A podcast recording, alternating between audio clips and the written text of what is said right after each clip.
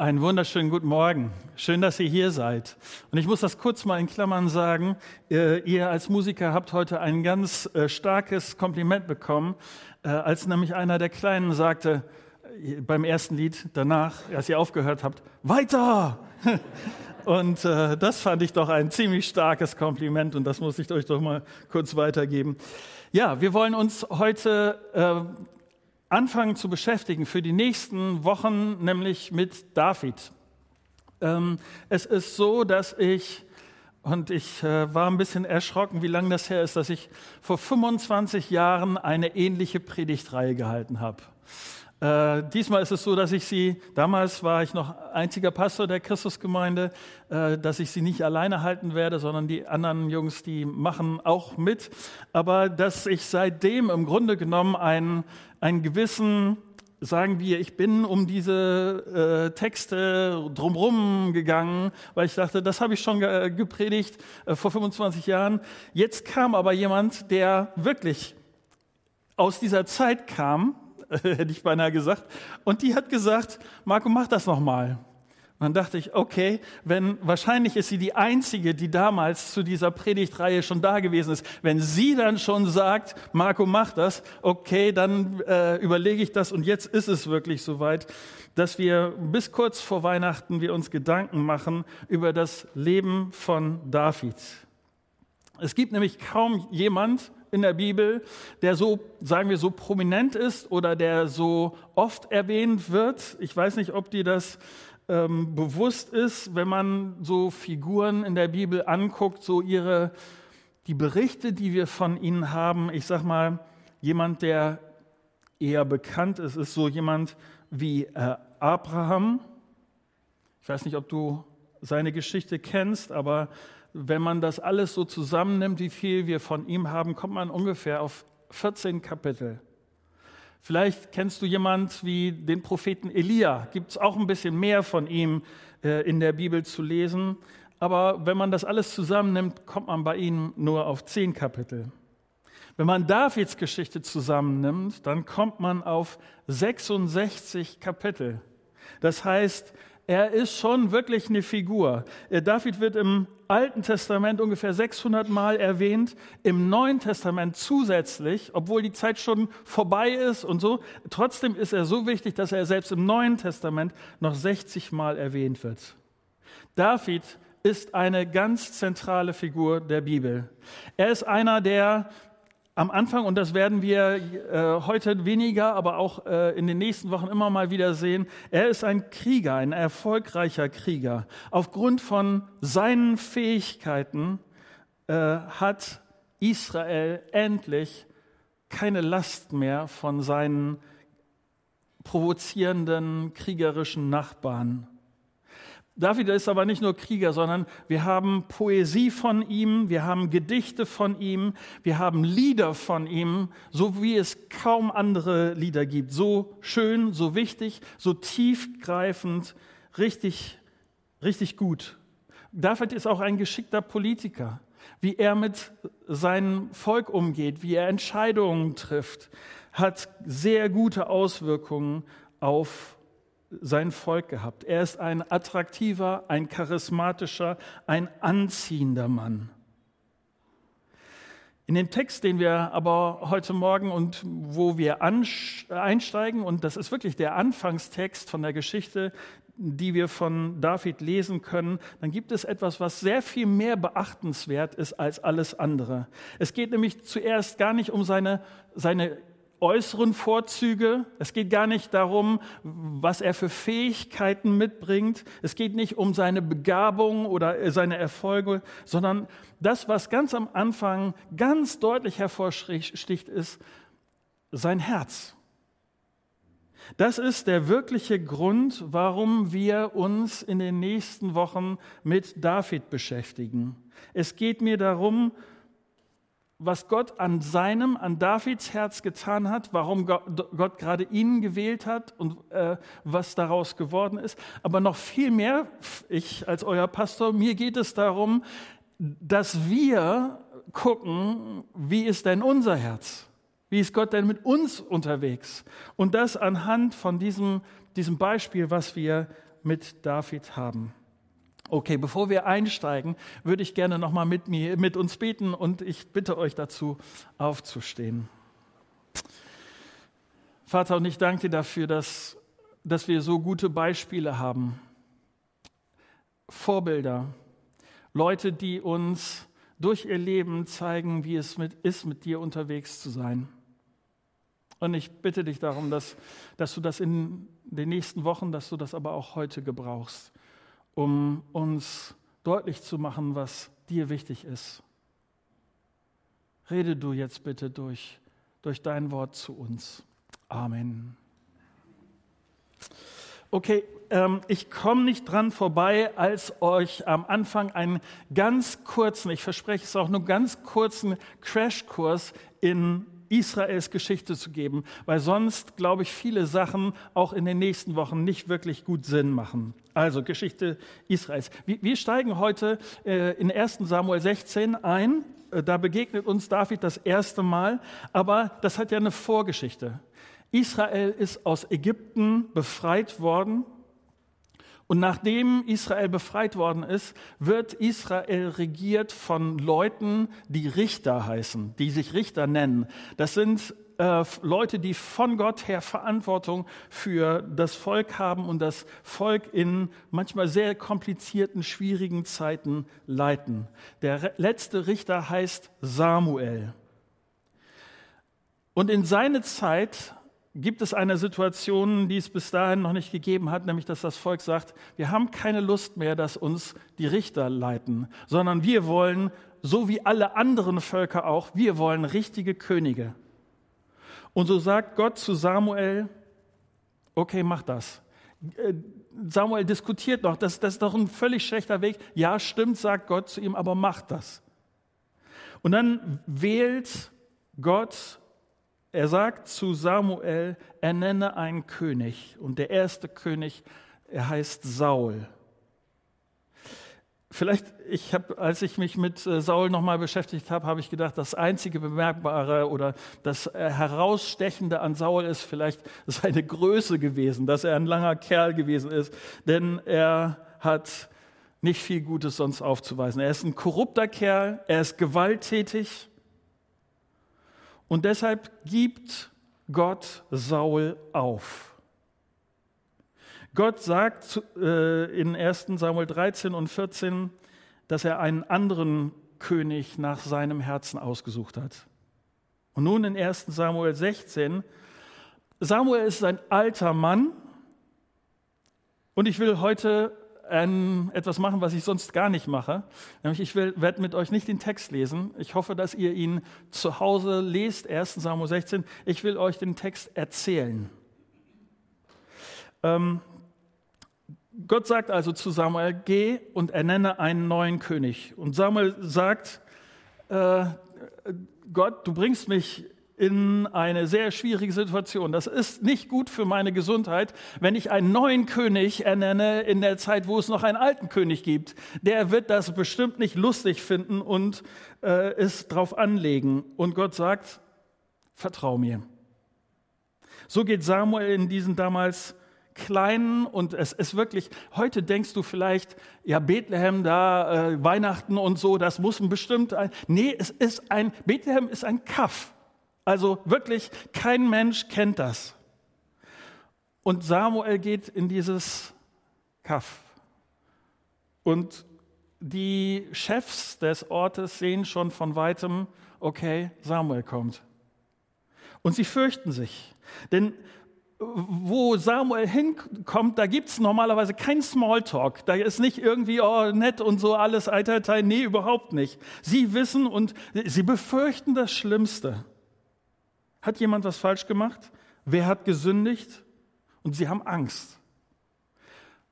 Samuel sagt ihnen, entspannt euch, beruhigt euch, alles ist in Ordnung, keine Angst. Gott macht diesem Ort eine große Ehre. Und Samuel lädt die Chefs ein, die Chefs des Ortes, und dazu kam ein Mann, der heißt Isai. Du kannst dir das vielleicht vorstellen, was das für ein Alarm bedeutet. Äh, ich weiß nicht, äh, wenn in Hintertupfingen so 30, 50 100 Leute, auf einmal der Bundeskanzler kommt. Das war wirklich ein Auflauf. Und das hat was mit Bedeutung zu tun. Und dieser Isai ist stolz. Isai äh, stellt seine, äh, seine, äh, seine äh, Söhne vor. Sein erster Sohn, ein Erstgeborener, das ist sowas wie so ein Klassensprechertyp, so ein Ausnahmestürmer seiner Fußballmannschaft. Er ist schon Jungunternehmer, er fährt mit seinem Tesla vor, also da glänzt alles so. Was für ein Kerl! Und Isai sagt, Samuel, das ist mein Sohn Eliam. Und Samuel denkt, yo, das ist er. Also, ich meine, eine bessere Wahl kann man doch nicht treffen als. Und Gott sagt, nee, das ist er nicht. Und so kommt der Sohn Nummer zwei, Abinadab. Und er ist es auch nicht. Dann kommt der Sohn Nummer drei, Shama. Und er ist es auch nicht. Alle sieben Söhne fallen durch. Und Samuel fragt sich Gott, warum muss ich so einen langen Weg machen, um jetzt alle Söhne abzulehnen, um äh, jemals zu sagen, immer wieder zu sagen, nee, das ist er nicht, nee, das ist er nicht. Das ist doch irgendwie, sind das die einzigen Söhne, die du hast? fragt Samuel Isai. Nein, da gibt es tatsächlich noch einen. Äh, der Jüngste sagt Isai. Ich will euch kurz aufmerksam machen, dass das Wort Jüngster hier auch an, äh, das hat was auch mit den Rollen zu tun, die damals völlig normal waren. Der Erste war wirklich, das war der Erstgeborene, der war wichtig. Und der, der hinten ankam, der, also der, der, der äh, Jüngste war, das war nicht wirklich wichtig. Ich weiß nicht, ob du das kennst. Äh, darf ich euch mal fragen, äh, euch mal kurz out, zu outen, wenn ihr nicht die Erstgeborenen seid? Darf ich mal kurz eure Hand ziehen? Okay, schaut. Ja, äh, vielleicht kennt ihr die Vorzüge von den Erstgeborenen. Ganz einfach kann man das festmachen an den Fotoalben. Ich weiß nicht, ob ihr das kennt. Von den ersten gibt es, ja hier, äh, äh das ist die erste Stunde und dann die, die ersten Tage, alles 40, das, das Fotoalbum ist voll von hier erster Schultag und erstes Fußballspiel und, und was auch immer. Beim zweiten ist es dann für, ach ja, hier, geboren, äh, ein halbes Jahr später und dann, und beim letzten ist es dann ja, ach ja, wir sollten noch mal ein paar Fotos machen von den, sonst, äh, verstehst du? So ist Davids Situation, als sein Vater Isai sagt, ja, da gibt es noch einen, der ist der Jüngste. David ist bei den Schafen. Und Samuel sagt, mach zu, los, hol ihn. Stell dir vor, wie diese Situation äh, gewesen ist. Es ist ja nicht so, dass der kurz mal sein Handy rausgeholt hat und gesagt hat, David, komm mal vorbei hier, äh, schwing dich und so, das, sondern das hat gedauert. Alle standen rum, haben gewartet, wie bestellt und nicht abgeholt. Und schließlich kam David mit seinem verbeulten, gebrauchten Dacia vorbei und äh, Gott sagte, das ist er. Vers 7, hier in 1. Mose 16. Denn ich urteile nach anderen Maßstäben als Menschen. Für die Menschen ist wichtig, wie sie mit den Augen wahrnehmen können. Ich dagegen schaue jedem Menschen ins Herz. Gott hat sich einen Mann nach seinem Herzen ausgesucht. Und meine Frage für heute ist, was bedeutet das? Was hat Gott in Davids Herz gesehen, dass er gesagt hat, den will ich. Und ich könnte an dieser Stelle bestimmt noch das ein oder andere mehr. Und wir werden in den Wochen noch, noch den einen oder anderen Aspekt zusätzlich sehen, warum Gott sich gerade für David entschieden hat. Aber die Dinge, die Gott in Davids Herz gesehen hat, sind zumindest diese drei. Ich will dich aufmerksam machen um auf drei Sachen. Das erste ist mein Herz und es ist eine Gott hat in ihm eine unbändige Hingabe an Gott gesehen. Das ist, man kann das an ganz unterschiedlichen Stellen sehen, aber ich will dir das an einer Stelle in einem Lied, das David geschrieben hat, er selbst hat das so ausgedrückt. Ich will dir, Herr, Psalm 86, Vers 12, ich will dir, Herr, mein Gott, von ganzem Herzen danken. Deinen Namen möchte ich ehren für alle Zeit. Ich habe gerade da Spaß dran, meinem Enkel Kinderlieder per Video zu schicken. Ich weiß, dass manches ist, äh, da würdet ihr wahrscheinlich laut loslachen, wenn ihr dann mein Video auf Handy aufgenommen, ich spiele dann mit einer Ukulele und singe ihm dann ein äh, Lied vor. Und eines der Lieder für Leo heißt, Gottes Liebe ist so wunderbar.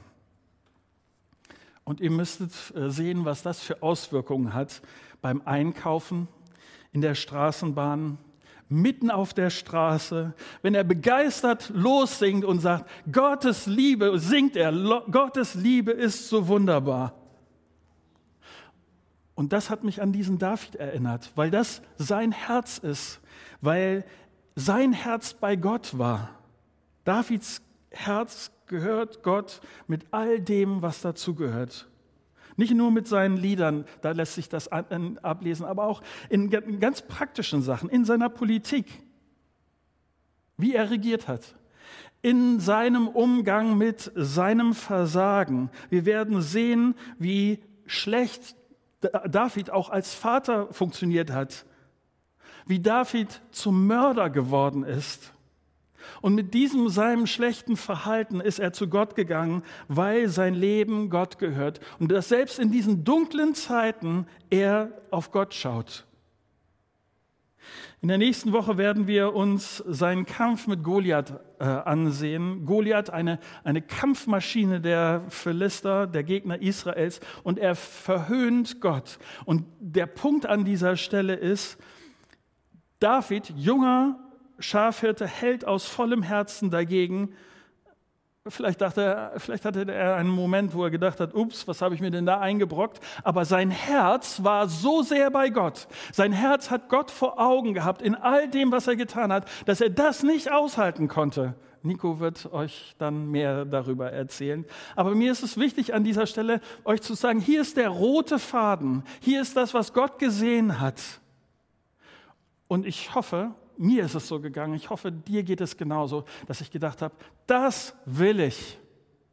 So ein Herz für Gott, Gott so vor Augen zu haben, in allen Bereichen meines Lebens, nicht nur in den Bereichen, wo es mir leicht fällt, Gott zu folgen, sondern in allen Bereichen ihm vor Augen zu haben. Ich wünsche mir so ein Herz wie David.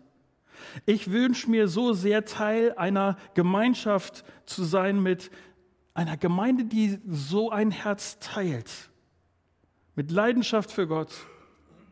Mein Wunsch ist, dass ich mein Herz, dass sich dein Herz in den nächsten Wochen bewegen lässt. Manche werden von uns vielleicht verändert werden, wenn, wenn ihre Dankbarkeit Gott gegenüber ausdrücken und diese Dankbarkeit verändert ihr Herz. Manche werden Tränen der Freude, manche werden auch vielleicht Tränen der Traurigkeit haben, vielleicht auch über Sünde, die Gott deutlich macht werden vielleicht dankbar sein für die, für die Vergebung, welch eine enorme Chance darin liegt, dass Jesus Christus, der Sohn Gottes, auf diese Erde gekommen ist, für mich gestorben ist, meine, mir anbietet, mir zu vergeben, mein Leben in Ordnung zu bringen und mich in die Familie Gottes holt. Was für ein Geschenk ist das? Vielleicht ist das etwas, was neu dein Herz bewegt. Mir ist es äh, deutlich geworden, so ein Herz wie David hier. Ich will das. Ein nächster Schritt. Ähm, das, was Gott in Davids Herz hat sehen können, mein Herz und tiefgründiges Nachdenken über sich und Gott. Im Psalm 139, Vers 23 steht, Durchforsche mich, o oh Gott, und sieh mir ins Herz, prüfe meine Gedanken und Gefühle. Vielleicht denken wir, also das widerspricht sich doch irgendwie, oder? Leidenschaft, die Aktion, die Taten anpacken, das mit ganzem Herzen für Gott tun und auf der anderen Seite tiefgründiges Nachdenken.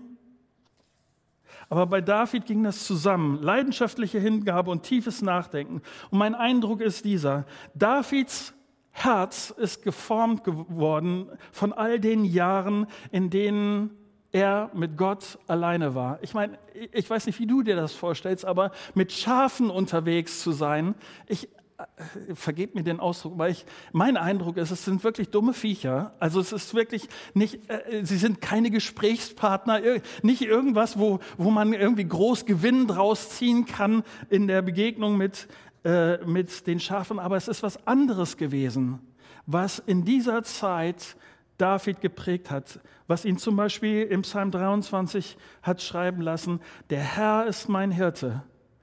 Er hat die Schafe gesehen und das, was, woran sie sich, ihn erinnert haben, ist, dass das eine, einer gibt, der größer ist, der so viel besserer Hirte ist. Nichts wird mir fehlen. Er weidet mich auf saftige Wiesen und führt mich zu frischen Quellen. Weißt du, wie viel Zeit David beim Warten verbracht hat? Als kleiner Junge hütet er schon die Schafe und es kommt dieser merkwürdige Augenblick, als Samuel ihn zum König ernennt. Und stell dir vor, am nächsten Tag, David marschiert nicht in die Hauptstadt und sagt, hallo Leute, ich bin's, also, sondern es gibt diese komische Situation, dass er wieder zurück, der König geht wieder zurück mit seinen Schafen und hütet wieder die Schafe. Saul ist immer noch da. Samuel ist zurück nach Hause gegangen und was macht er? Stell dir vor, du bist gerade zum König gemacht worden und es gibt niemanden, dem du das erzählen kannst. Ja, den Schafen hey Schafe, ich bin der König. Das löst wahrscheinlich nicht besonders viel Begeisterung aus. Dass David die ganze Zeit durch die, die Schafe durch die Wildnis führt, ist aber nicht vergebliche Zeit. Er hat gelernt, allein zu sein, allein mit Gott. Sein Leben hat dadurch Tiefgang bekommen. Und all die Zeit später auch, wo er von Saul gejagt wird, in Höhlen leben müsste, musste, von einer Gruft zum anderen ziehen musste, das waren keine verschwendeten Jahre. Seine Beziehung zu Gott wurde immer tiefer und in Einsamkeit und in Stille formte Gott ein großes Herz, ein Herz mit Tiefgang. Und ich möchte dir sagen, das ist auch etwas, was, was Gott mit dir machen möchte. Wenn ich nicht falsch liege, dann ist dein Leben jeden Tag immer wieder geprägt von einer Masse an Eindrücken, eine Masse an Informationen. Ich habe äh, jetzt vor kurzem äh, mit jemandem gesprochen, der kam nach zwei Wochen zurück aus seinem Urlaub und musste tausend E-Mails lesen. Weißt du, was das bedeutet? Wie, wie, sich unser Leben verändert hat und womit wir uns beschäftigen müssen. Und jetzt sind wir hier konfrontiert zu sagen, äh, Gott sagt dir, ich brauche Zeit mit dir. Du brauchst solche Zeiten der Stille. Ich hab, du kannst dich nicht auf Gott konzentrieren, wenn gleichzeitig WhatsApp an ist, wenn Musik im Hintergrund dröhnt, wenn du immer mal wieder guckst, welche Neuigkeiten da sind. Das, das funktioniert nicht. Du brauchst Zeit, in der Gott an deinem Herzen bewegen kann, wo er, wo er deine ganze Konzentration, deine ganze Aufmerksamkeit haben kann, weil Gott möchte nicht, er möchte Tiefgang in deinem Leben. Und das geht nicht einfach so auf die Schnelle. Oder hast du schon mal jemanden getroffen, der gehetzt tiefgründig ist? Gehetzt tiefgründig funktioniert nicht. Aber deshalb brauchst du eine Entscheidung. Deshalb ist die Frage, wie dein Herz an dieser Stelle ist. Wie, wie wichtig ist dir die Beziehung zu Gott, dass, dass du wirklich Zeit mit ihm verbringst? Dass es ein Moment der Pause ist, wo alles andere aus ist und Gott hat deine ganze Konzentration? Und ich will es an dieser Stelle praktisch machen. Ich will dich herausfordern, in der nächsten Zeit, wenn wir diese Predigtreihe haben, parallel zu dem, was wir sonst äh, lesen im äh, Buch Samuel, dass du dich beschäftigst mit dem Psalm, dass du anfängst, die Psalmen zu lesen. Vielleicht ein Psalm Manche Psalmen sind sehr lang, manche sind sehr kurz. Ich rede von dem Durchschnitt so. Ähm, aber dass du, dass du die Psalmen anfängst zu lesen. Die Psalmen sind voller Momente der, der Anbetung Gottes, gleichzeitig voller Momente, wo ich, wo ich merke, ich, hier finde ich jemand, der kennt meinen Frust, der kennt meine Enttäuschung. Der kennt diese Momente, dass man, dass man gehofft hat auf Gott und es ist nichts passiert. Leute, die, die gesagt haben, Gott, wo bist du denn jetzt? Und wo ich mich wiederfinde und die mich trotzdem ausrichten auf Gott. Diese Verse werden dich tiefer hineinnehmen in die Beziehung zu Gott. Und deshalb meine Empfehlung, deshalb meine Herausforderung, lies es. Also unbändige Hingabe, tiefgründiges Nachdenken. Mein drittes und letztes, es ist anhaltende Liebe zu anderen. Ich finde an Davids Herz erstaunlich, wie er sich für andere eingesetzt hat, sich für andere, sich um andere gekümmert hat, wie, wie loyal er gewesen ist, wie er Beziehungen tief geführt hat. Äh, ich sage mal ein ganz, erstmal ein ganz, ganz oberflächliches Beispiel, hätte ich beinahe gesagt, aber ein, äh, ein allgemeines Beispiel. In Psalm 78, Vers 72 steht, David regierte mit aufrichtigem Herzen. Was hier gemeint ist, David regiert mit un, ungeteiltem Herzen. Es ist wie, wie ein Hirte sich um seine Schafe kümmert. Nicht nur um die guten Schafe in seinem Volk, sondern wenn du das siehst, es gab extrem widerspenstige Leute. Leute, die auf David geschimpft hat und, äh, haben und wie er mit ihnen umgegangen sind. Wir werden das alles noch angucken viele schwierige Leute in, in äh, seinem Leben, wie, wie sein Vorgänger Saul krankhaft eifersüchtig gewesen ist. Er versucht äh, David mehrmals zu töten und das Erstaunliche ist, David liebt diesen Mann. Zweimal hat David die Chance gehabt, Saul zu töten und er tut es nicht. Es wäre gerecht gewesen und er tut es nicht. Er hat seine Loyalität gegenüber Saul nie aufgegeben. Und als Saul im Krieg stirbt, dann schreibt David einer der schönsten Lieder, die, die wir von ihm haben. 2 Samuel 1, Vers 19.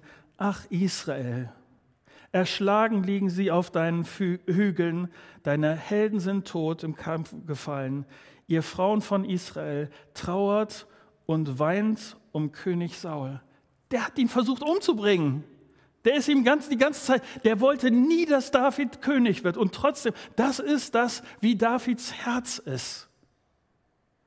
David kannte Sauls Fehler und trotzdem liebt er ihn bis zum Schluss. Und das ist Davids Freundschaft zu Sauls Sohn Jonathan. Jonathan wäre wär der, der Nachfolger gewesen, der eigentlich nach der Kultur damals, der eigentlich dran gewesen ist. Es hätte, man hätte jetzt erwarten können, irgendwie, das kommt zu großen Spannungen zwischen den, zu Rivalitäten zwischen den beiden. Es ist eine der größten Freundschaften, von denen die Bibel berichtet. Das ist, das ist Davids Herz. David ist nachher unterwegs und sagt, gibt es noch irgendjemanden, der zur Familie von Jonathan gehört? Jonathan ist inzwischen gestorben. David hat geheult wie ein Schlosshund.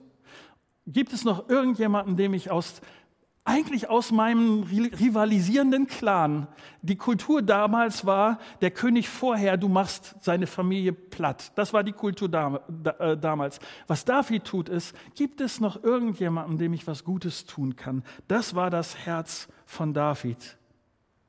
Wenn David jemanden liebte, dann blieb diese Liebe von Dauer, weil sein Herz voll war von Gnade und von Liebe für, für den letzten dickköpfigen Sünder. Und ich habe gedacht, das möchte ich. So möchte ich lieben. Ich dachte in der Vorbereitung dieser Predigt äh, an meine Frau, an meine Kinder, an meine Freunde, über manchen von euch, über manche Nichtchristen, die ich kenne, so viele Leute, denen ich begegne. Und wenn ich an das Ende meines Lebens denke, dann wünsche ich, dass, dass Sie das von mir sagen können. Er liebte mit einer anhaltenden, einfachen Liebe und er hatte Gnade und Liebe für Leute mit Fehlern. Und wenn er jemanden liebte, dann liebte er ihn bis zum Schluss. Wenn das von mir gesagt werden könnte, dann denke ich, Gott würde sich darüber freuen. Ich möchte so eine anhaltende, einfache Liebe. David hat viele Sachen richtig gemacht. Er hat auch einiges falsch gemacht. Aber liebte Gott und Menschen mit, diesen, mit dieser anhaltenden Liebe. Und ich dachte an uns. Ich wünsche mir sehr, dass Gott von uns sagen kann, das ist der Mann oder die Frau nach meinem Herzen. Sie dient mir, er dient mir mit unbändiger Hingabe, mit tiefgründigem Nachdenken und mit einer anhaltenden, einfachen Liebe. Was wäre, wenn, wenn Gott das über mein und über dein Herz sagen könnte? Soweit.